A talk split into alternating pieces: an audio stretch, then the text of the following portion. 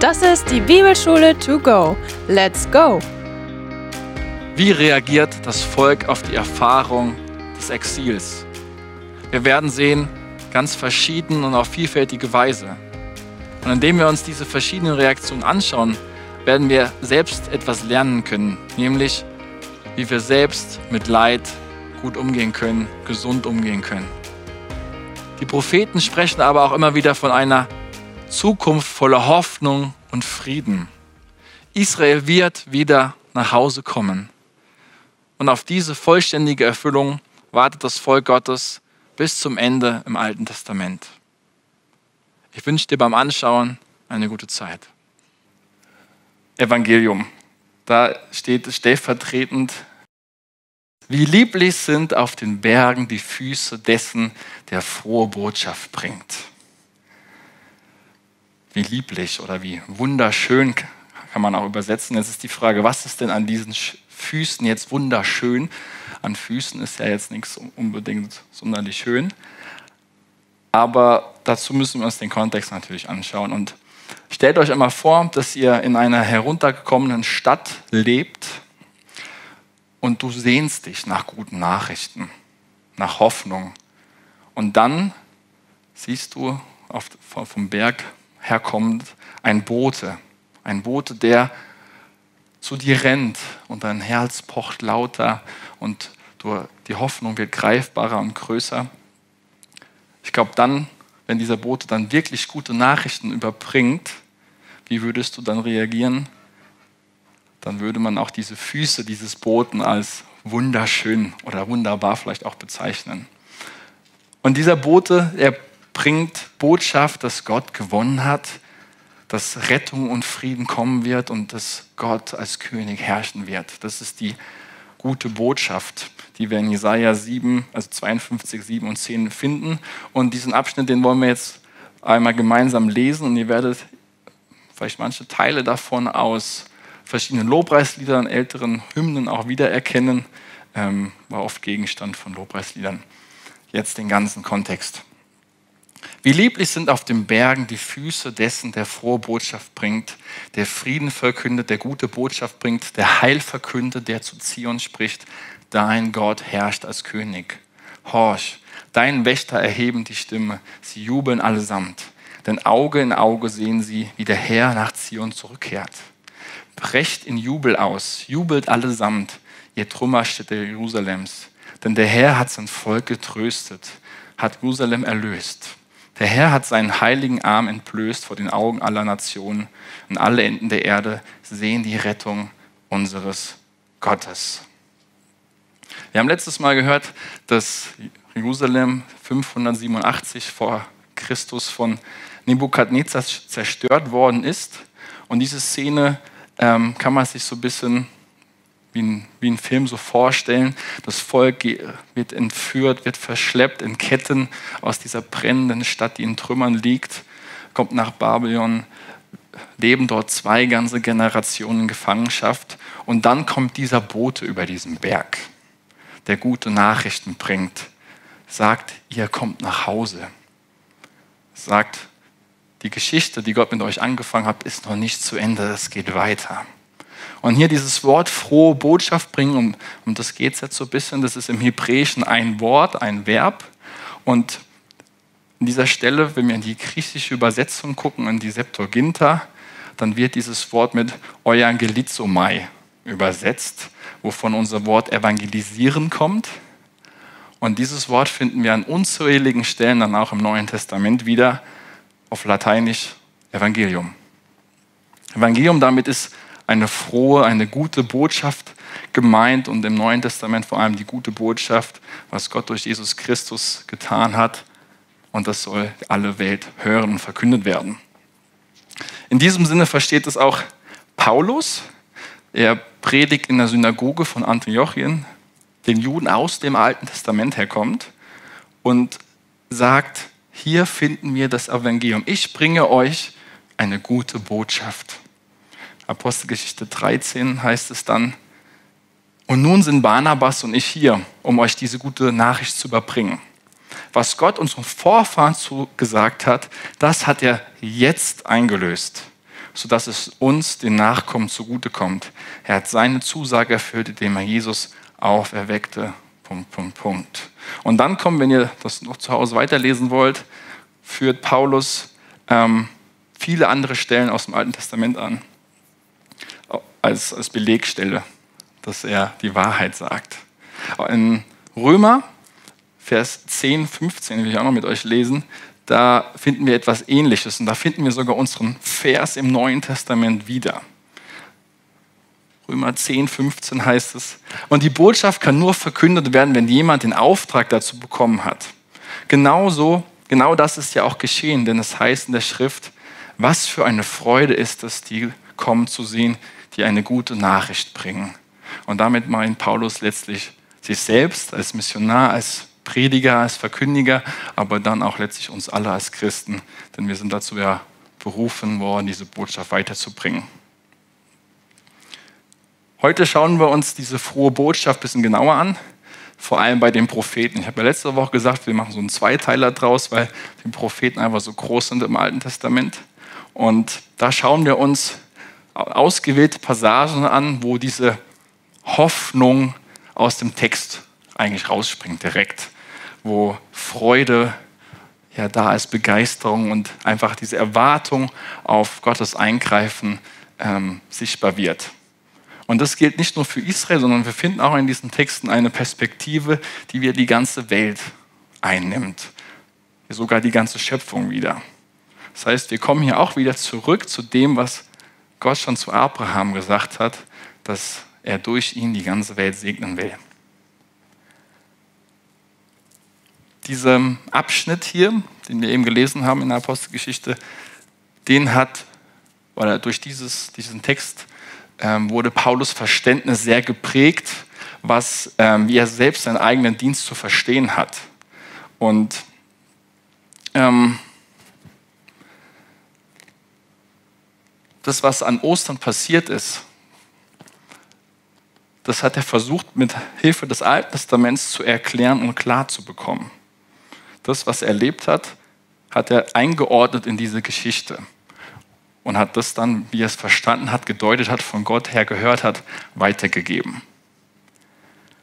Und wenn wir uns jetzt diese hoffnungsvollen Momente im Alten Testament anschauen, müssen wir vorher aber noch in die dunkelsten Momente hineingehen. Und das ist nämlich dieses, diese Zeit des Exils. Wir werden nämlich nur diese Hoffnungsbotschaft richtig verstehen, wenn wir auch uns ein bisschen hineinfühlen können, wie am Boden die Israeliten waren im Exil. Das ist, dass sie eigentlich gar keine Hoffnung mehr hatten, dass viele, wir werden sehen, ganz anders damit umgegangen sind. Aber erst wenn wir das ein bisschen besser verstehen, sehen wir auch, was für eine Hoffnung, was für eine Fülle sich in diesen Versen, gerade in Jesaja, auch wiederfindet. Und das bringt uns jetzt zum Exil in Babylonien. Die Eroberung, von der ich schon gesprochen habe, ähm, dauerte könnt ihr euch vorstellen, ungefähr acht, neun Monate wurden sie belagert, es gab Hungersnöte, Krankheiten, Seuchen sind aufgetreten, die Stadt ist dann am Ende in Brand aufgegangen und das Volk wird dann in Ketten verschleppt. Viele Männer sind gestorben, viele Väter sind gestorben und vor allem die Frauen mit ihren Kindern wurden dann nach Babylon ins heutige, heutige Irak übrigens verschleppt. Wie ging es ihnen wohl dabei? Fühlt euch da mal vielleicht einen kleinen Moment hinein. Was fühlten sie, wie fühlten sie sich, wenn sie zurückgeschaut haben, die heilige Stadt in Trümmern, Mann oder Männer verloren? Was würdest du vielleicht in dieser Situation dann tun?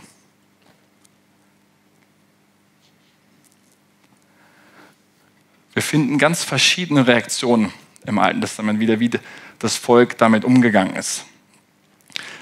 Manche von ihnen haben einfach gesagt, okay, ich kehre jetzt ganz Gott den Rücken. Ähm, solch einem schwachen Gott, der uns nicht beschützen kann, dem will ich nicht folgen. Er war für uns nicht da, er hat uns nicht vor dieser Zerstörung beschützt. Also bin ich doch mit anderen Götzen, mit anderen Gottheiten besser bedient. Sie machen also viele von ihnen genauso weiter wie vorher. Und das ist eigentlich sehr traurig, weil das war ja gerade der Grund, warum Gott das Gericht geschickt hat, weil sie ja anderen Götzen nachgelaufen sind. Dann gab es eine andere Gruppe von Israeliten, die haben dieses Gericht Gottes akzeptiert, sind, haben aber daraus verschiedene Schlüsse gezogen. So, um einen gab es die Gruppe, die sagte, okay, das Gericht, das haben wir, das ist jetzt da, das akzeptieren wir, aber warum musste dieses Gericht dann so heftig sein? Wie konnte Gott es denn zulassen, dass so viele Kinder und so viele Frauen ihre Männer verloren haben, keine Perspektive haben? Und genau dieses Ringen um diese Fragen finden wir dann im Klagelied, in dem Klageliederbuch von Jeremia wieder. Und auch in vielen Klagepsalmen. Die Klagepsalmen in dem, in dem Psalmbuch nehmen die größte Gattung ein. Ich finde das ganz bezeichnend, das werden wir nächste Woche auch nochmal drüber reden. Wir dürfen klagen vor Gott. Und das Entscheidende ist, dass wir mit unserem Ringen, mit unserem Klagen, mit dem, was wir durchmachen, zu Gott kommen und nicht damit vor Gott, ja, vor Gott wegrennen oder fliehen. Das ist ein ganz entscheidender Unterschied, sondern mit in Klage zu Gott kommen und diese, das Erlebte nicht als Grund verstehen, wegzurennen. Andere wiederum haben nach Vergeltung geschrien, ähm, haben gesagt, die Babylonier, denen müssen wir es heimzahlen. Ganz ab Psalm 137 redet davon. Und andere wiederum haben gesagt, warum müssen wir denn für die Sünden unserer Eltern jetzt büßen? Sie haben doch ja, das ganze Leid über uns gebracht, das ist doch unfair, Gott. Und Hesekiel konfrontiert dann die im Exil lebenden, damit im Kapitel 18, 23, 33 findet ihr das wieder, dass das eine sehr trügerische Sicht ist. Nämlich, Gott bestraft sie auch für ihre eigenen Sünden. Sie müssen Verantwortung für ihre eigenen Sünden übernehmen. Das ist also beides zur gleichen Zeit. Und dann finden wir noch eine letzte Gruppe, die einerseits sagt, wir akzeptieren das Gottes Gerichtes und wir sehen es auch, betrachten es als verdient an. Wir haben es verdient, dass dieses Gericht auch in seiner Heftigkeit über uns gekommen sind. Sie gehen sogar so weit zu sagen, alle Warnungen, die jetzt noch kommen von den Propheten, die machen ja gar keinen Unterschied mehr. Der Bund ist beschädigt, es gibt kein Zurück mehr. Gott hat uns ja, verworfen, es gibt keine Hoffnung mehr. Und dann, es geht sogar so weit, ein Bild kennt ihr vielleicht, Hesekiel 37, wo das Volk oder diese Gruppe sagt, sie fühlen sich wie tote Knochen auf dem Friedhof liegend. So tot, so ohne Hoffnung waren sie. Aber diese Gruppe hat es zur gleichen Zeit auch zum Anlass genommen, ihre Zweifel, ihre Klagen vor Gott zu bringen, um seine Gnade einfach zu bitten. Psalm 47 finden wir das zum Beispiel. Und für diese Leute, die diesen Ernst, diese, diese, ja, diese, diese Tiefe der Gebrochenheit und des Versagens erkannt haben und einfach wissen, hey, wir haben keine Chance mehr, wir müssen einfach auf Gottes Gnade setzen, für die gilt ganz besonders, diese zukünftige Perspektive, die wir in den Propheten wiederfinden. Und die wollen wir uns jetzt ein bisschen genauer anschauen. Nämlich Gott gibt auch zukünftige Hoffnung inmitten dieses Leid hinein. Wir haben mittlerweile gelernt, dass auf Ungehorsam Gott das Gericht bringt. Das ist bereits im, im Pentateuch, im Levitikus und auch im Deuteronomium ja festgehalten ist, das sind diese Bundessanktionen. Also es ist eigentlich logisch. Israel wusste, auf was sie sich einlassen. Aber das Schöne ist auch, dass wir selbst in diesen Kapiteln schon wiederfinden, dass das Gericht nicht ewig andauern wird, sondern es ist zeitlich begrenzt.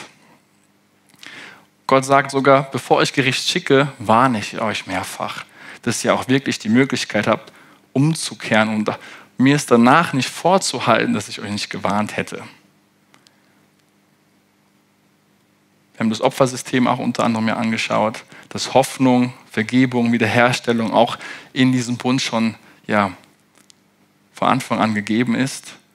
Und wenn wir zum Exodus zurückkommen, dass Israel gar nichts für ihre Rettung getan hat, sondern dass es allein Gottes Gnade und Liebe war, die sie aus Ägypten herausgebracht hat. Und auf diese Gnade, um diese Gnade geht es auch dann, wenn es um diese Zukunftsperspektive geht. Gnade wird diese Beziehung auch weiter erhalten. Und das ist der Grund, warum die Propheten auch diese Zukunftsperspektive dann verkünden, dass nach dem Gericht auch wieder Segen fließen wird. Und diese Botschaft finden wir bei manchen Propheten, zum Beispiel bei Amos oder Zephania, mittendrin im Buch, also sehr zentral in der Mitte. Bei manchen Propheten ist es auch so, dass es eigentlich die, die Kernbotschaft ist, so wie ein roter Faden hindurch. Und was wir jetzt machen wollen, ist, dass ich einige Abschnitte jetzt rausgesucht habe und ein bisschen kommentiere und highlighte, die ihr auf jeden Fall wahrnehmen solltet in diesem Kontext. Es ist nämlich zum einen Jeremia 30 bis 33 und dieser Abschnitt wird auch Trostbuch genannt. Diese ersten zwei Kapitel, wenn ihr sie lest, sind sehr poetisch geformt, sehr melodisch, auch dass man sie sich wieder einprägen kann. Es geht hier um Gericht, um Bedrängnis, aber auch dann darum, das Volk wird nicht völlig zerstört werden, sondern es wird eine Zeit der Hoffnung kommen. Aber diese, also diese Hoffnung ist daran geknüpft, dass nur Gott euch helfen kann und niemand sonst. Ihr müsst also auf Gott setzen. Und dann wird von einer Umkehrbewegung gesprochen in diesen Kapiteln. Und eigentlich könnte man auch sagen von einer erwecklichen Bewegung, weil Erweckung, wie wir sie heute verstehen, beginnt immer mit Buße und Umkehr. Da finden wir dann solche Verse wie, dass die Trauer in Freude verwandelt wird. Also sind alles Bilder, die euch vielleicht auch bekannt vorkommen. Und dann finden wir einen einzigartigen Text in Jeremia 31, 31, kann man sich super übrigens merken, wo Gott über einen neuen Bund redet, den er mit seinem Volk schließen wird. Und das, diese, dieser neue Bund, diese Bezeichnung ist fast einzigartig im, Neuen Test, im Alten Testament. Und wir lesen es gleich zusammen und ihr werdet manche Parallelen finden zum Bund am Sinai, aber dann auch markante Unterschiede, denn Jeremia spricht hier davon, dass es Vergebung der, also Vergebung der Sünden geben wird in einem Ausmaß, dass jetzt alle abgedeckt sein werden. Erinnert euch, wir haben festgehalten, dass es äh, vorher auch für bestimmte Sünden keine Vergebung gab, zum Beispiel für Mord, ja, da hat man auch die Todesstrafe erhalten. Da war dann Auge um Auge, Zahn um Zahn. Steht bei einem von euch Hesekiel 37? Das wäre noch eine Parallelstelle, die euch bestimmt auch bekannt vorkommt. Also gut, lasst uns weitermachen. Ähm, ich habe gerade erzählt, Vergebung der Sünden gibt's, wird hier angedeutet, dass es in einem anderen Ausmaß möglich ist oder zu finden ist, nämlich diesmal allumfassend für alle Straftaten und nicht nur für eine Auswahl. Und lasst uns einfach mal Jeremia lesen. Siehe, Tage kommen, spricht der Herr, da schließe ich mit dem Haus Israel und mit dem Haus Juda einen neuen Bund. Nicht wie der Bund, den ich mit ihren Vätern geschlossen habe an dem Tag, als ich sie bei der Hand fasste, um sie aus dem Land Ägypten herauszuführen. Diesen meinen Bund haben sie gebrochen, obwohl ich doch ihr Herr war, spricht der Herr. Sondern das ist der Bund, den ich mit dem Haus Israel nach jeden Tagen schließen werde, spricht der Herr. Ich werde mein Gesetz in ihr Inneres legen und werde es auf ihr Herz schreiben. Und, ihr werdet, und ich werde ihr Gott sein und sie werden mein Volk sein. Dann wird nicht mehr einer seinen Nächsten oder einer seinen Bruder lehren und sagen, er kennt den Herrn. Denn sie alle werden mich erkennen, von ihrem Kleinsten bis zu ihrem Größten, spricht der Herr. Denn ich werde ihre Schuld vergeben und an ihre Sünde nicht mehr denken. Mit wem schließt Gott diesen Bund? Wer ist der Bundespartner?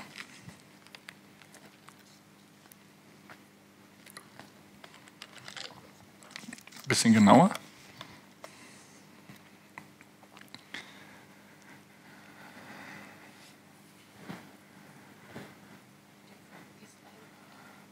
Ja, wir finden zwei Gruppen hier. Haus Israel und Haus Juda, genau weil das ja noch getrennt war. Gell?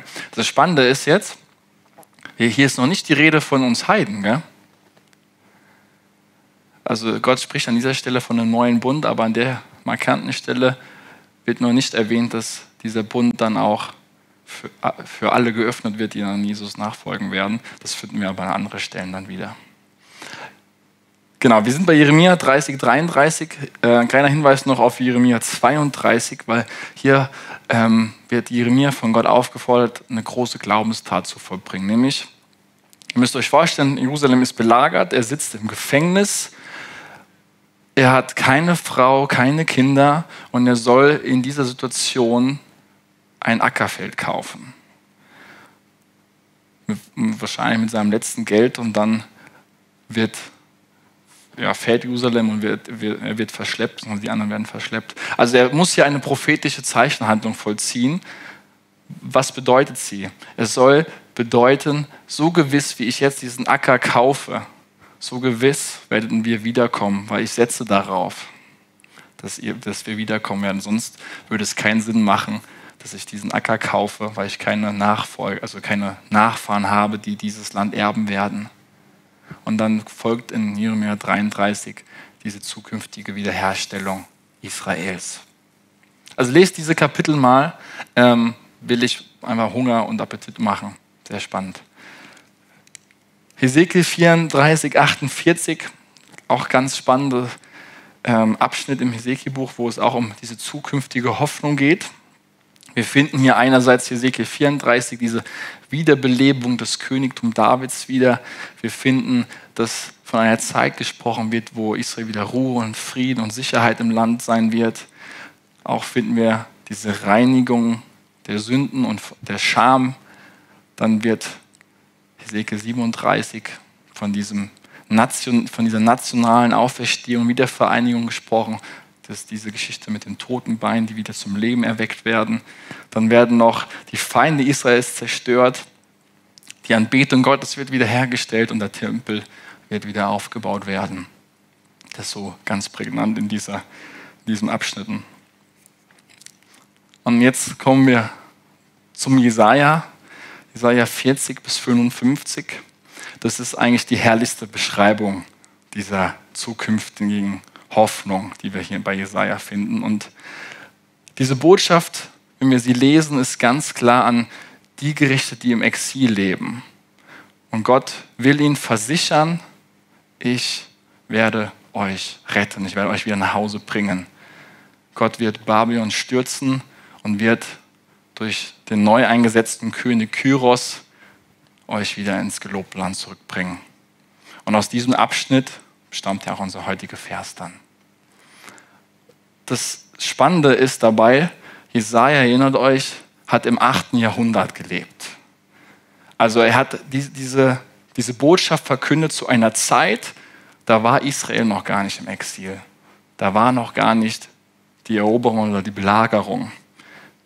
Warum haben wir diese Worte so viele Jahrhunderte später? Die Worte wurden bewahrt für eine Zeit, wo es eintreffen wird. Und diese Zeit ist dann ungefähr 150 Jahre später eingetroffen. Und manche Theologen gehen dann sogar so weit, weil sie sagen, das ist ja, kann man ja gar nicht rational erklären. Wie kann denn Jesaja 150, 200 Jahre vorher das schon sehen oder ahnen? Wie kann denn Jesaja schon Kyros, diesen Namen, in den Mund nehmen, wenn er noch gar nichts von ihm wusste? Und hier wird dann argumentiert, dass ähm, diese zweite Hälfte des Jesaja-Buchs doch von jemand anderem geschrieben worden ist, um Prophetie oder dieser übernatürliche Moment der Prophetie einfach zu erklären. Das hat dann wahrscheinlich jemand geschrieben, der auch im Exil gelebt hat, der das alles so konkret überarbeiten konnte. Und dann brauchen wir gar keinen übernatürlichen Moment in der Bibel mehr. Ihr merkt, ich stelle das ein bisschen sarkastisch da, weil ich davon nichts viel halte. Ähm, lest diese Abschnitte auch mal zu Hause, 40 bis 55. Ich will es ich habe es versucht kurz zusammenzufassen für euch, wovon alles Jesaja in diesen Abschnitten eigentlich redet. Er redet von einer neuen Zukunft. Er spricht davon, das Alte ist vergangen, dass das Gericht beendet sein wird, dass Gott was Neues tun wird. Vielleicht muss jemand von euch an 2. Korinther 5, 17 denken. Siehe, Altes ist vergangen, Neues ist geworden. Gott wird etwas tun, was er noch nie getan hat. Ist was ganz Neues. Und er sagt eigentlich dadurch, hey, macht euch gefasst darauf. Seid vorbereitet. Dann geht es auch um einen neuen Exodus. Also Gott sagt, wie ich euch aus der Gefangenschaft aus Ägypten herausgeführt habe, so werde ich es nochmal tun. Ich werde euch aus Babylon befreien. Ich werde euch sicher ins gelobte Land bringen, wie ich es damals auch bei der Wüstenzeit, Wüstenballon gemacht habe, werde ich euch versorgen, bis ihr sicher wieder da seid. Dann spricht Jesaja auch von einer neuen Offenbarung Gottes. Und das Neue, was Gott tun wird, das, das zeigt oder das soll ausdrücken, Gott allein ist der Herr. Adonai ist der Schöpfer des Universums und er ist der Souverän in der Geschichte. Wir finden auch diese Hoffnung, eine neue Hoffnung für uns, für uns Heiden, für die Nation auch im Jesaja-Buch, nämlich er sagt, so wie Israel jetzt unter dem Gericht steht, wie alle anderen Völker es auch die ganze Zeit tun, so wird es auch, wenn Israel umkehrt, für sie die Möglichkeit geben, auch zu diesem Gottesvolk zu gehören. Das heißt, wenn, genauso wie ihr zurückkehren könnt zu Gott, können es auch die Heiden, können es die Nationen tun. Und hier finden wir große, große Parallelen zu dem Bund mit Abraham, dass Israel ein Segen für alle anderen sein soll. Und das Highlight ist eigentlich, dass von einer neuen Figur gesprochen wird, die Israel stellvertretend verkörpert. Inmitten dieses Versagens offenbart Gott eine neue, sehr geheimnisvolle Person, die irgendwie dieselbe Identität hat wie Israel, auch dieselbe Mission hat. Und diese Person trägt den Namen bei Jesaja der Knecht des Herrn. Habt ihr das schon mal gehört? Knecht des Herrn. Ähm, dafür will ich uns jetzt noch ein bisschen mehr hineinnehmen. Das ist nämlich ganz wesentlich und spannend. Der Knecht des Herrn. Ähm, zunächst ist, wenn man am Anfang Jesaja 41 reinliest, wird Israel als Knecht des Herrn bezeichnet, also das Volk. Es wird gesagt, es ist erwählt das Volk für Gottes Mission. Es ist erwählt in und durch Abraham. Und dann führt Jesaja aber aus, sie haben ihre Rolle, ihre Mission nicht wahrgenommen. Sie sind gescheitert. Deswegen sind sie jetzt im Exil und sind blinde Knechten. Also blinde Knechte, die Taubstumme sogar, die nichts hören und nichts sehen und umherirren, weil sie ihren Gott verlassen haben. Und dann kommt so eine neue Dynamik da rein, dass von einem neuen Knechten gesprochen wird, ein neuer Knecht des Herrn, der eben diese Identität und die Rolle und die Mission teilt mit Israel. Und da reden wir von vier Passagen, manchmal auch von fünf oder sechs, von sogenannten Gottesknechtsliedern. Ich habe sie euch angeschrieben, wo ihr sie findet ähm, und habe wieder versucht, ein bisschen zusammenzufassen, wer dieser Knecht eigentlich ist und was seine Rolle ist. Da heißt es unter anderem, dass er gehorsam sein wird, so wie es Israel eigentlich hätte sein sollen. Dieser Knecht wird auch mit dem Geist Gottes erfüllt sein. Er wird Gerechtigkeit für alle Völker bringen. Seine Mission ist es unter anderem, Israel zu Gott zurückzubringen, aber dann sogar alle Menschen der Welt zu Gott zu bringen. Er soll ein Licht für die Nation sein. Er wird ein Lehrer sein, der das, das Wort Gottes lehrt und weitergibt. Er wird sogar unverdient leiden und getötet werden, dieser Knecht. Und den Tod, den wird er für andere erleiden, stellvertretend. Nicht, weil er selbst Fehler begangen hat, sondern für andere. Und dann wird sogar beschrieben, dass er über den Tod triumphieren wird und dass sein Leiden Früchte tragen wird. Und letztlich wird dieser Knecht des Herrn erhöht werden auf den höchsten Ehrenplatz, den man sich vorstellen kann, zu Rechten Gottes.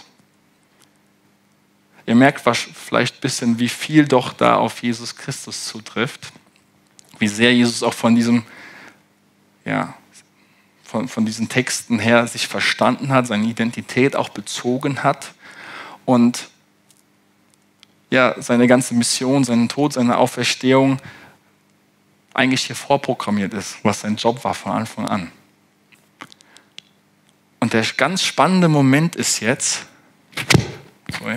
ähm, was die Apostel, wie die Apostel diese Stelle verstehen. Nämlich, lasst uns nach Apostelgeschichte 13, ähm, 46 bis 48 lesen, ähm, was Paulus dazu sagt. Teil seiner Predigt. Zuerst musste die Botschaft Gottes euch verkündet werden. Doch ihr weist sie zurück und zeigt damit, dass ihr nicht würdig seid, das ewige Leben zu bekommen. Deshalb wenden wir uns jetzt an die Nichtjuden. Wir erfüllen damit den Auftrag, den der Herr uns gegeben hat. Er hat gesagt, ich habe dich zu einem Licht für alle Völker gemacht. Du sollst das Heil bis in die entferntesten Gegenden der Erde bringen. Als die Nichtjuden das hörten, brachen sie in Jubel aus und priesen den Herrn für die Botschaft. Alle, die dazu bestimmt waren, das ewige Leben zu erhalten, kamen zum Glauben. Und dieses Zitat, das er hier bringt aus dem Alten Testament, ist aus Jesaja 49, 6. Das ist Teil von diesem Gottesknechtslied aus Jesaja. Das heißt, Paulus versteht, versteht seinen Dienst als Fortsetzung des Dienstes Jesu, aber auch als Fortsetzung dieses Knechtens, dieses Knechts, das ähm, wir im Alten Testament wiederfinden. Und das finde ich eine wahnsinnige Perspektive, dass, wie, wie ich es eben beschrieben habe, diese, das da ist unsere Dienstbeschreibung, auch als Christen. So hat es Paulus verstanden. Ist jetzt nicht gerade ruhm, ruhmvoll. Ja? beim Thema Leid, aber da kommen wir gleich nochmal ein bisschen zu sprechen drauf. Ich will euch noch drei Horizonte mitgeben, ähm, weil wenn wir Prophetien lesen, dann kann das oft sehr verwirrend sein und wir verstehen nur Bahnhof. Was meinen die Propheten denn jetzt damit? Ähm, und ich will euch drei Perspektiven mitgeben, wie die ihr durcharbeiten könnt, wenn ihr Prophetien lest, die euch helfen, sie zu verstehen. Und erste, der erste Horizont, die erste Perspektive ist das Alte Testament an sich. Es gibt Prophetien, die im Alten Testament schon selbst in Erfüllung kommen oder ja, zu Lebzeiten sogar des Prophetens. Wir haben zum Beispiel diese ähm, Prophetie, dass Israel ins Exil wandern wird, wenn sie nicht umkehren. Und das wissen wir ja, ist ja eingetroffen im Jahr 721 das Nordreich, im Jahr 587 dann das Südreich. Also unter, der ersten, unter dem ersten Horizont schauen wir, was ist denn schon zur Lebzeiten des Propheten oder im Alten Testament an sich schon eingetroffen.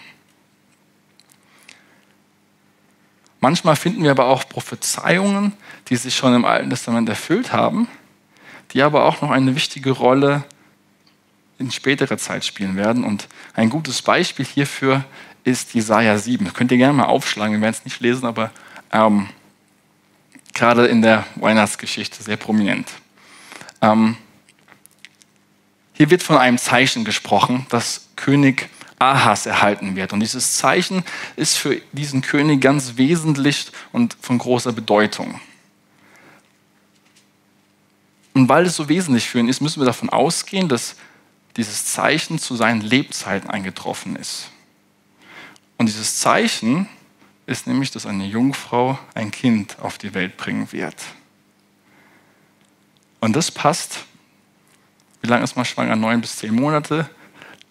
Und dieser Zeitraum passt exakt überein. So lange wurde, habe ich am Anfang gesagt, Israel ja belagert, bevor die heilige Stadt dann zerstört worden ist. Das heißt, diese Prophetie ist im ersten Horizont des Alten Testaments zur Lebzeiten des König Ahas eingetroffen. Man geht davon aus, dass es sogar ein Sohn Jesajas war. Ähm, und dieser Sohn wird ja auch als Immanuel bezeichnet. Als Zeichen dafür, dass Gott mit euch ist. Es ist also erfüllt im Horizont Nummer eins im Alten Testament. Aber gleichzeitig finden wir dann diese Prophetie auch bei Matthäus wieder in der Weihnachtsgeschichte. In einer anderen, tieferen Erfüllungsebene überträgt er ja dieses Zeichen dann auf Jesus und sagt, dieses Kind ist noch mehr noch als das Zeichen im Alten Testament, der ultimative Beweis dafür, dass Gott mit euch ist. Und wir müssen dann sogar sagen, dass nicht nur Gott mit uns ist, sondern dass Gott Mensch geworden ist. Das ist, also so können auch die Horizonte ineinander verschmelzen. Das zum Thema Horizont Nummer eins. Der Horizont Nummer zwei, das ist das Neue Testament, die Zeitspanne. Es gibt viele Prophezeiungen, wie unter anderem die aus Jesaja, die wir gelesen haben, die erfüllen sich dann in Jesus Christus, in seinem Tod oder in seiner Auferstehung. Und dann redet man auch von sogenannten messianischen Prophezeiungen, also wo es ganz explizit um diesen Messias geht im Alten Testament. Manchmal ist es aber auch so, wie bei unserer Jeremia-Stelle, Jeremia 31, 31, da wird da jetzt nicht von einem Messias gesprochen, aber von einer zukünftigen Zeit der Hoffnung. Wir haben gesehen, was passt auf Jesus in diesen Texten. Einerseits, es wird von einem neuen Bund gesprochen. Und da sind wir beim Abendmahl. Beim Blut sagt Jesus, das ist mein Blut, das Zeichen des neuen Bundes, das ich für euch vergießen werde. Und damit dann verknüpft, dass es Vergebung ein für alle Mal für alle Sünden geben wird. Das erfüllt sich dann perfekt bei Jesus Christus. So ähnlich ist es dann auch bei Jesaja, bei dem Knecht des Herrn.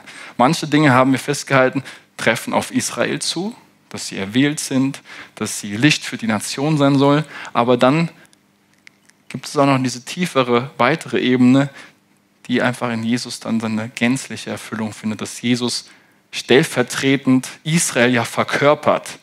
Und deswegen wählt er ja auch zwölf Jünger aus.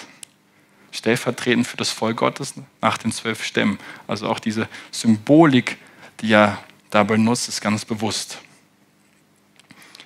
Und der dritte Horizont, das ist der zukünftige, auch von unserer Perspektive aus, ist die neue Schöpfung. Das heißt, es gibt Prophetien, die sich weder in der Vergangenheit noch jetzt in der Gegenwart erfüllt haben. Und die ähm, Propheten reden ja einerseits viel über Gericht und das kann auch oft dominieren, aber wenn wir es so ein bisschen miteinander vergleichen, reden sie viel mehr über diese neue Welt, über diesen neuen Himmel. Das Gericht wird nicht das letzte Wort haben. Und immer wenn die Propheten Gericht ankündigen, gibt es auch diese Perspektive, Gott richtet jetzt in diesem Moment, aber es wird auch eine Zeit geben, wo es ein endgültiges Gericht geben wird.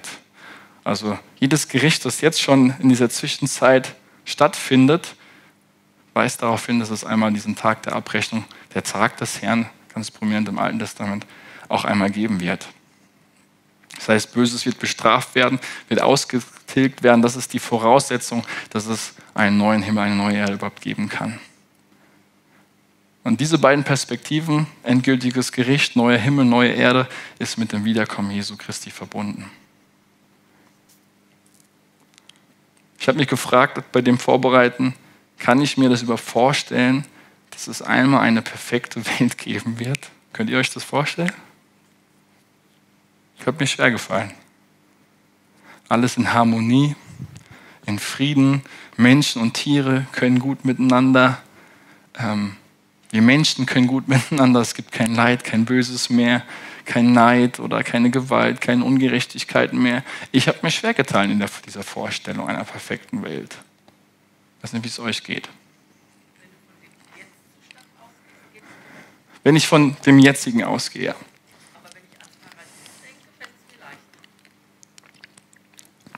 Den Vergleich zu ziehen, meinst du? Ja. Genau. Und wenn die Propheten von dieser, von dieser neuen Schöpfung reden, dann reden sie meistens auch davon, dass auch noch Menschen aus anderen Völkern dazukommen werden.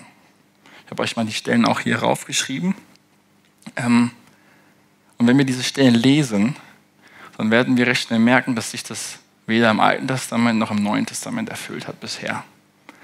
Die Israeliten kommen dann, das werden wir uns gleich noch kurz anschauen, ins gelobte Land nach dem Exil zurück.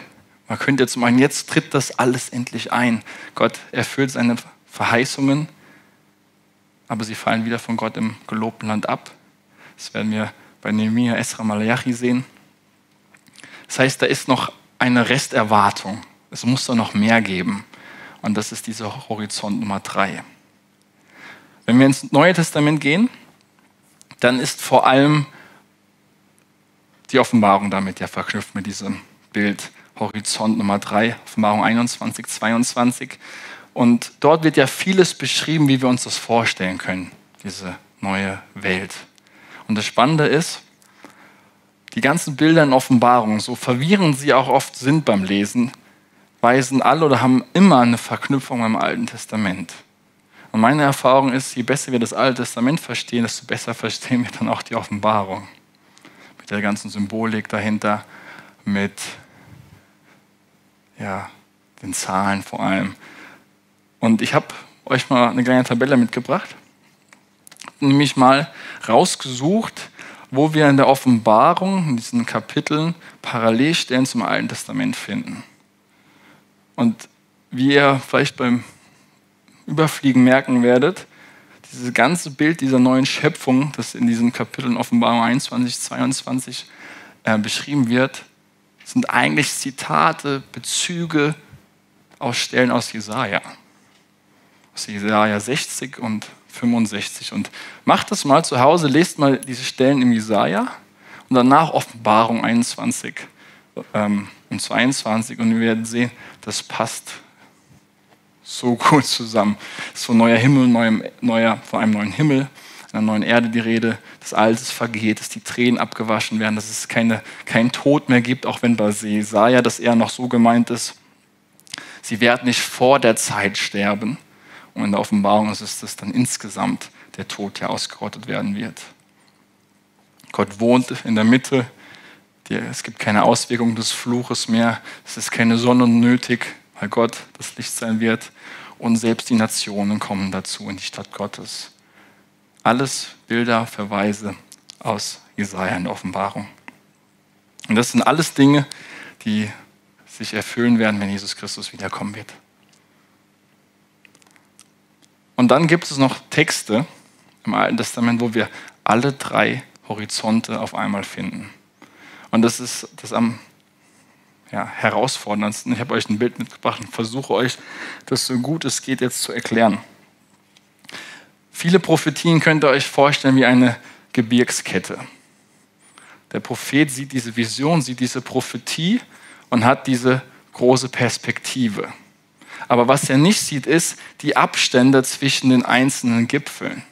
Dass dazwischen Täler sind, dass da Zeitabstände sind, dass nicht alles auf einmal sich erfüllt, sondern dass da eine gewisse Zwischenzeit eingeplant ist. Und dieses Bild hat mir zumindest geholfen, diese Dynamik ein bisschen besser auch mit den Horizonten ähm, zu verstehen. Und unser Text, den ich uns heute mitgebracht habe aus Jesaja 52, da gibt es alle drei Perspektiven auf, auch zu finden. Und ähm, ich lese den nochmal mit uns. Ähm, und dann gehen wir den nochmal ganz schrittweise durch mit diesen drei Horizonten. Ich habe es jetzt gar nicht mehr hier, muss ich so lesen. Wie lieblich sind auf den Bergen die Füße dessen, der frohe Botschaft bringt der Frieden verkündet, der gute Botschaft bringt, der Heil verkündet, der zu Zion spricht, dein Gott herrscht als König. Horch, deine Wächter erheben die Stimme, sie jubeln allesamt. Denn Auge in Auge sehen sie, wie der Herr nach Zion zurückkehrt. Brecht in Jubel aus, jubelt allesamt, ihr Trümmerstädte Jerusalems. Denn der Herr hat sein Volk getröstet, hat Jerusalem erlöst. Der Herr hat seinen heiligen Arm entblößt vor den Augen aller Nationen. Und alle Enden der Erde sehen die Rettung unseres Gottes. Ich schnauf kurz durch und ihr könnt mal versuchen, alle drei Horizonte mal selbst zu finden.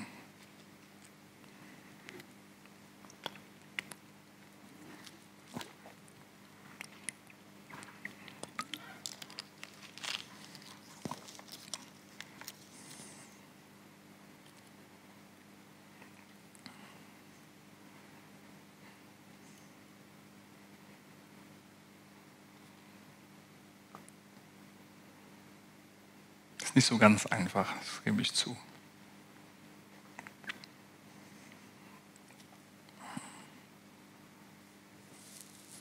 Geht es wieder im Livestream, Thomas? Ja. Sind Leute dabei?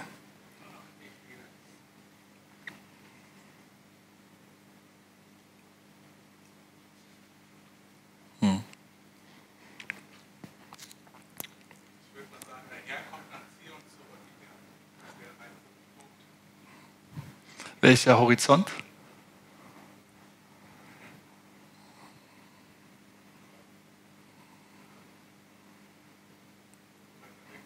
Weiter weg. Ja, wir gucken mal.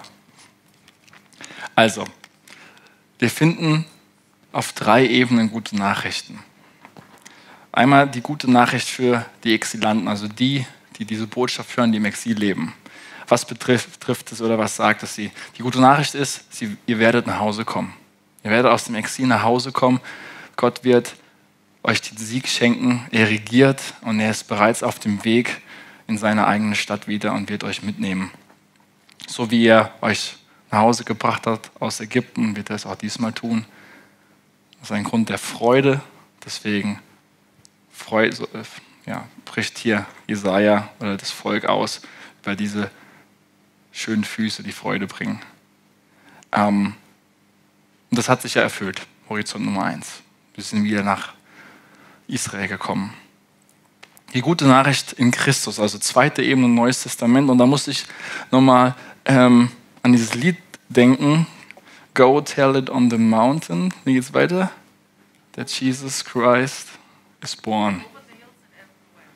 Dieses Bild ist eigentlich genau hier raus. Dieses, ist das ein Weihnachtslied? Ja, gell? Ist sogar ein Weihnachtslied. Go tell it on the mountain that Jesus Christ is born. Ähm, das ist eigentlich die zweite Ebene zusammengefasst. Und wir finden hier nämlich drei Aspekte in diesem Text, die auch auf Jesus zutreffen. Vers 7, ihr müsst jetzt in eure eigene Bibel mitgucken. Vers 7 spricht darüber, dass Gott regiert. Vers 8 heißt es, Gott wird zurückkommen. Und Vers 9 heißt es, Gott wird euch retten. Und diese drei Aspekte sind, treffen auf Jesus zu und sind Teil des Evangeliums in Horizont Nummer 2. Nämlich, wie tritt Jesus auf? Jesus tritt auf und verkündigt das Reich Gottes. Das Königreich Gottes ist nahe. Er selbst geht dann in den Tempel auch, wohin Gott ja versprochen hat, zurückzukommen. Er ist der Retter und Erlöser. Durch seinen Tod und seine Auferstehung wird es deutlich. Das heißt, Jesus ist der Gott, der regiert. Jesus ist Gott, der zurückkommt. Und Jesus ist der Gott, der rettet. Das heißt, durch Jesus Christus, durch, diese zweite, durch diesen zweiten Horizont finden wir noch eine tiefere Erfüllung, die innerhalb des ersten Horizonts noch gar nicht sichtbar war. Und dann haben wir noch dritte, den dritten Horizont, die gute Nachricht für die ganze Welt. Und das ist wieder diese globale Perspektive mit Abraham verbunden. Da heißt es ja, vor den Augen aller Nationen, aller Enden der Erde sehen, die, sehen sie die Rettung unseres Gottes. In Vers 10. Das heißt, durch die Mission der Gemeinde soll dieses Evangelium zu aller Welt kommen. Missionsauftrag haben wir auch schon betrachtet. Das ist Horizont Nummer drei, der noch nicht erfüllt ist aber wo wir uns gerade drin bewegen, der erfüllt sein wird, wenn Jesus wiederkommt, über die Welt zu herrschen und ja, diese neue Schöpfung zu bringen. Gibt es zu diesen drei Horizonten Fragen? Habt ihr das ein bisschen nachvollziehen können, wie hier alle drei mitschwingen? Ja? Gut, sonst kommt doch gerne nochmal auf mich zu. Ich knüpfe daran an, an diesen Plan Gottes für die Nation, für uns Heiden. Denn diese missionarische Dimension finden wir in allen drei Horizonten ganz vorherrschend wieder und sind ein großer Teil auch von diesen Prophetien. Warum? Weil es ja Gott Abraham versprochen hat, durch ihn, durch Israel alle Welt zu segnen, verkünden die Propheten auch immer wieder diese Perspektive.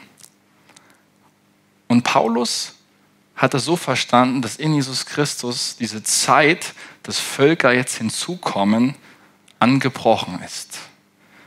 Paulus will in Rom die Gemeinde besuchen. Er war noch nie da, kennt sie noch nicht und will so ein bisschen ein theologisches Fundament legen und sie vorbereiten, dass er sie gerne als Basis für seine Mission, um nach Spanien zu, zu kommen, benutzen will.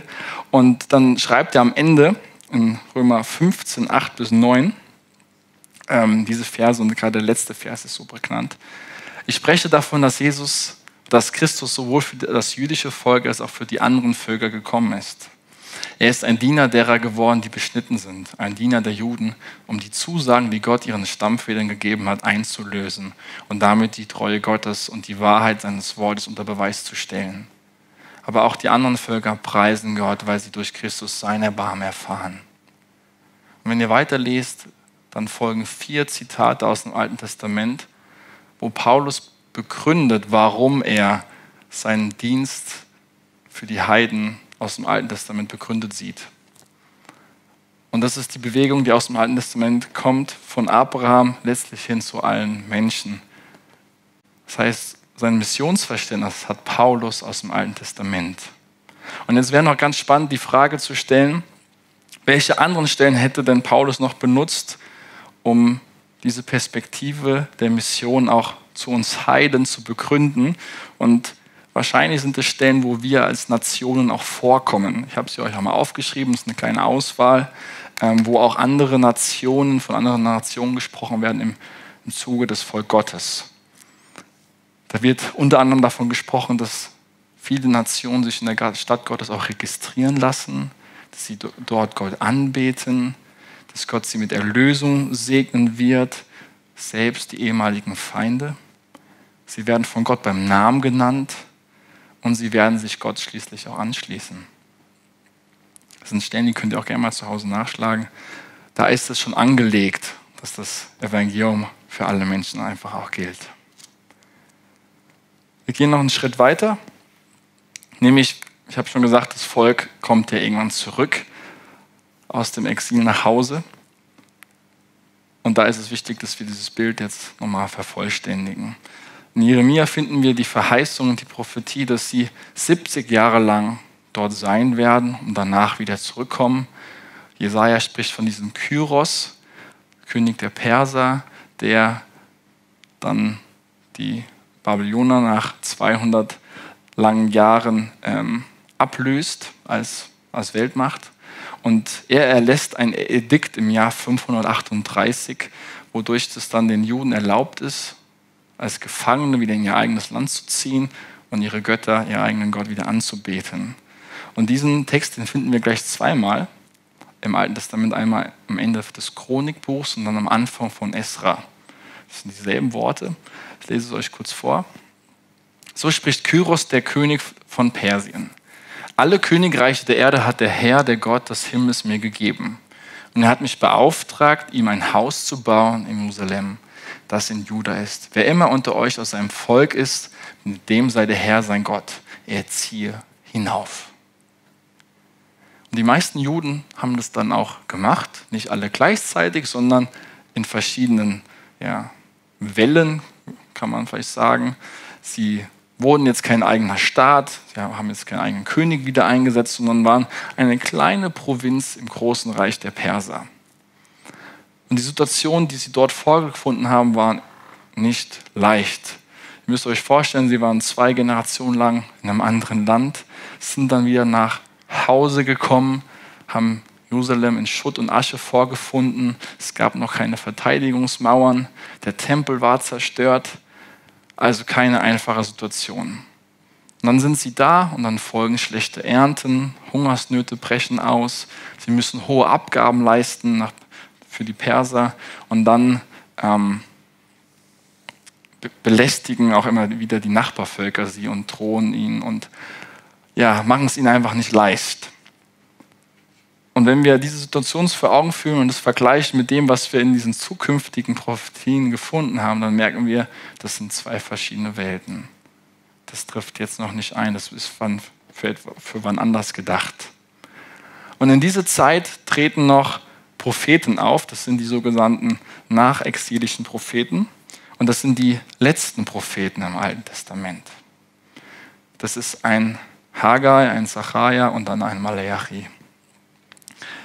Haggais Botschaft ist eigentlich ganz einfach zusammengefasst. Er will eigentlich ermutigen.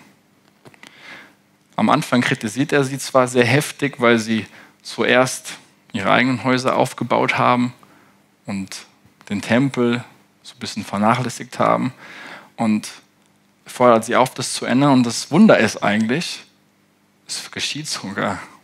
Ja, das ist ja etwas, was die, viele Propheten nicht erlebt haben, dass auf ihre Botschaft dann auch wirklich Veränderung eingetroffen ist. Ähm, genau, und dann wird der Tempel auch endlich gebaut.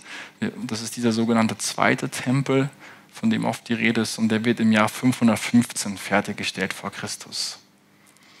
Ungefähr zur selben Zeit tritt auch Sacharja auf, wie Haggai. Und seine Botschaft ist sehr bildlich und symbolisch, auch nicht immer leicht zu verstehen, aber eigentlich geht es ihm darum, dass er will oder das Volk auffordert, vertraut diesem Gott wieder neu. Er wird euch versorgen, er wird diese Stadt wieder aufrichten und er wird eure Feinde vernichten. Und dann sieht Sacharja noch etwas Tolles voraus, nämlich den Einzug des wahren Königs. Nicht auf einem hohen Ross, sondern auf einem Esel. Und da klingelt es vielleicht bei euch. Genauso ist Jesus am Palmsonntag nach Jerusalem eingezogen, eine Woche vor seinem eigenen Tod. Und da finden wir noch eine, eine weitere Prophezeiung, dass Jesus durchbohrt werden wird. Kommt daraus der Sacharja wieder. Dann haben wir am Ende noch Maleachi, das letzte prophetische Buch im Alten Testament. Ihr erinnert euch, deutsche Bibeln hören mit Maleachi auf, hebräische Bibeln hören mit nicht Maleachi auf, sondern dem Chronikbuch. Also das müssen wir hier auch mal sagen, hebräische Bibeln sind hier anders aufgebaut als unsere. Das haben wir am ersten Abend festgehalten. Was ist die Botschaft von Maleachi? Ähm, er sieht, dass die Priester und das ganze Volk sehr nachlässig geworden sind, was den Dienst für den Herrn oder den Dienst des Herrn anbelangt.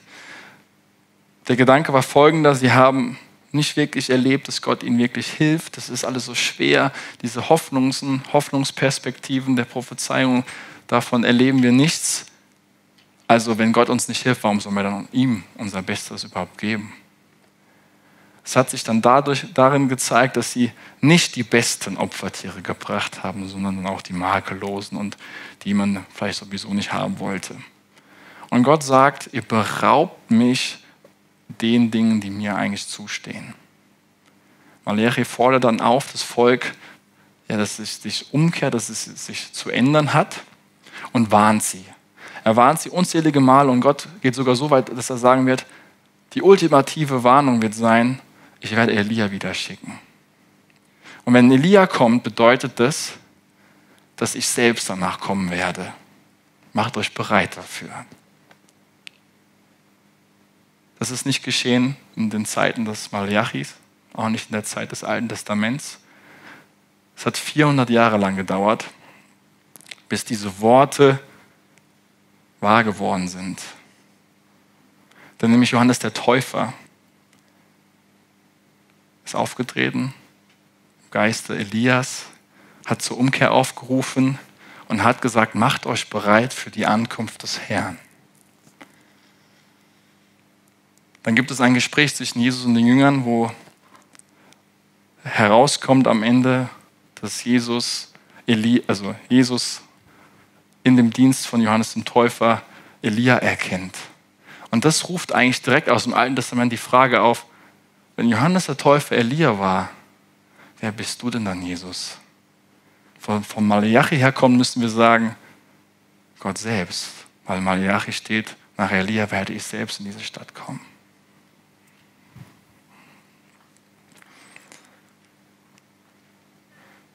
Esra und Nehemiah kommen noch danach. Ähm, es gibt noch eine Generation weiter in der biblischen Chronologie. Die Perser sind immer noch an der Macht. Der Tempel wurde endlich aufgebaut, aber das Volk Gottes erlebt immer noch enorme Schwierigkeiten. Die Schutzmauer um Jerusalem ist noch nicht fertiggestellt und das ist eigentlich keiner königlichen Stadt würdig. Die ganze Geschichte kann man eigentlich so zusammenfassen darin, dass es nicht nur eine Erneuerung der Stadtmauer braucht, sondern auch eine geistliche Erneuerung. Und dafür stehen diese zwei Menschen ganz besonders. Die beiden, Esra und Nehemiah, lebten noch im Exil. Sie waren, hatten hohe Ämter im Perserreich inne und dürfen dann in unterschiedlichen Zeiten wieder nach Israel reisen. Jeweils sogar dann mit königlichem Befehl, Vollmacht, diese Stadtmauer und ja, diese Stadtmauer und diese Gesellschaft wieder aufzubauen. Und Nehemias größte Errungenschaft in seinem Leben ist eigentlich, dass er in sehr kurzer Zeit im Angesicht seiner Feinde diese Stadtmauer wieder aufbauen kann mit einer Einheit des Volkes im Hintergrund. Er bringt das Volk endlich wieder zusammen und verschiedene Probleme wie Armut, Unterdrückung der Armen wird endlich wieder überwunden. Aber diese Erfolge sind nur von kurzer Zeit, denn dann fällt das Volk wieder ins alte Verhaltensmuster leider zurück. Esra, ein, ein paar Worte noch zu Esra. Esra war ein Priester und ein Lehrer der Tora. Er hatte große Freude darin und es sich zur Aufgabe gemacht, das Wort Gottes zu studieren, es umzusetzen und vor allem dann auch zu lehren. Und dann finden wir eine große Veranstaltung im Esra-Buch wieder. Heute würde man sagen, das war so eine große Bibelwoche, wo das ganze Volk zusammengekommen ist und man das ganze Alte Testament vorgelesen hat, ausgelegt hat und ihnen erklärt hat, was das für das Leben eigentlich bedeutet. Und eine zweite Geschichte bei Esra ist, dass er, als er ins gelobte Land nach Israel wiedergekommen ist, die Situation vorgefunden hat, dass viele Männer Frauen aus anderen Völkern geheiratet haben. Und das Problem dahinter, die Gefahr war in seiner, in seiner Sicht, dass damit auch die Gefahr des Götzendienstes sehr groß ist. Das haben wir schon bei Salomo erlebt und waren eigentlich bei jedem anderen König, der eine andere Frau hatte. Und er fordert dann letztlich diese Männer auf, dass sie sich von diesen Frauen scheiden lassen müssen. Das ist sehr heftig. Ähm, aber was hier so deutlich wird, ist, Heiligung ist hier sehr, sehr wichtig, Gott.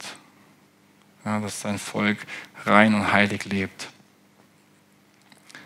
Wir sind jetzt am Ende der Geschichtsbücher und somit eigentlich am Ende des Alten Testamentes, wenn wir die Weisheitsbücher auch an dieser Stelle ausklammern, angekommen. 400 Jahre war dann Schweigen zwischen dem Alten Testament und dem Neuen, bis dann Jesus Christus aufgetreten ist. In dieser Zwischenzeit, in diesen 400 äh, Jahren, ist einiges passiert. Eigentlich kann man es so sagen, dass es immer schlimmer wurde. Verfolgung hat zugenommen. Einerseits dann durch Alexander der Großen, der hat ja dann die Perser besiegt, die Griechen kamen ins Land und danach wurden die Griechen ja von den Römern abgelöst. Und zwei Dinge will ich hier noch betonen, die uns helfen, wenn wir dann ins Neue Testament beim Lesen einsteigen, ähm, was so in dieser Zwischenzeit abging. Das ist zum einen, dass mit Esra eine Art Bibelbewegung, Gesetzesbewegung angefangen hat in Israel auf, aufzublühen, nämlich dass man sich verpflichtet hat, voller Hingabe die Tora zu studieren und auch danach zu leben. Und es entstehen Generationen, die so tief verwurzelt sind in dieser Schrift, wo dann durch auch die Schriftgelehrten, die Rabbis, die, ja, die Pharisäer auch unter anderem später entstehen. Ähm, und diese, dieses Motiv dahinter war ja eigentlich was Positives. Sie wollten von ganzem Herzen die Gesetze, die Tora einhalten. Denn sie haben, das haben sie mitge mitgenommen oder haben sie gelernt aus der Zeit. Gottes Gericht kommt dann, wenn wir ungehorsam sind. Also was ist unser Job? Wir sollten so gut es geht gehorsam sein. Das heißt, das war eigentlich eine positive Motivation dahinter. Aber was haben sie dann gemacht? Sie haben noch weitere Gesetze aufgestellt, eine Schutzmauer darum gebaut, weitere Regeln hinzugefügt, dass man gegen die eigentlichen Gesetze nicht verstößt. Zum Beispiel, ähm, ein Jude durfte ich hoffe, ich kriege es jetzt aus, wenn ich aus hin, ich glaube, 40 Mal als Strafe geschlagen werden. Aber man tat es nicht 40 Mal, weil man Angst hatte, man verzählt sich. Und dann hätte man einmal mehr gemacht. Deswegen hat man, ich glaube, 39 oder so noch weniger gemacht. Nur um sicher zu gehen, dass man nicht gegen dieses Gebot verstößt. Das ist so eine von weiteren Regeln, die ich jetzt damit zum Beispiel meine. Das heißt, am Ende entstand ein System von religiösen zusätzlichen Gesetzen, die so eine Bürde für die Menschen waren. Und genau dieses System hat Jesus ja dann konfrontiert und hat am Ende dafür sogar dann sein Leben gelassen. Und ein zweites, eine zweite, eine zweite Sache, die hier noch wichtig ist, das Volk sehnt sich so sehr nach Befreiung. Sie wurden ja, vier, über 400 Jahre extrem unterdrückt, haben Erfolgung gelitten, immer durch diese verschiedenen Besatzer, äh, Besetzer und sie hatten nie wieder selbst die Herrschaft. Und da war so ein Bedürfnis nach Gott, wann greifst du ein? Wann schenkst du uns wieder einen König? Wann sind wir frei? Wann können wir wieder aufatmen? Wann erfüllst du denn dein, endlich deine Verheißungen? Ähm, Herr, du musst auch dieses Leid und diese Ungerechtigkeit irgendwann beenden. Und das ist die Sehnsucht, die Hoffnung, die wir zur Zeit Jesus wiederfinden. Und das müsst ihr euch vorstellen. In diese Zeit tritt dann ein Johannes der Täufer auf, ein Jesus Christus, der dann sagt, die Zeit ist gekommen, dass das Reich Gottes nahe ist. Kehrt um und glaubt dieser Botschaft. Es beginnt jetzt. Es ist jetzt endlich da, worauf ihr über 400 Jahre, so viel länger noch gewartet habt. Und die Perspektive ist ja diese, ich vergleiche das gerne mit dem Gleichnis von Jesus mit dem Sauerteig, das Reich Gottes fängt an. Das ist ein Same ist gesät. Es ist noch nicht völlig da, aber es bricht immer mehr durch. Und wie der Sauerteig dann immer mehr den Rest durchsäuert, so wird das Reich Gottes sich auch am Ende durchsetzen. Vielen Dank, dass du dich mit mir auf die Reise gemacht hast, das Alte Testament besser kennenzulernen. Ich bete dafür, dass es dich gesegnet und aufgebaut hat. Ich wünsche dir noch einen tollen Tag. Macht's gut.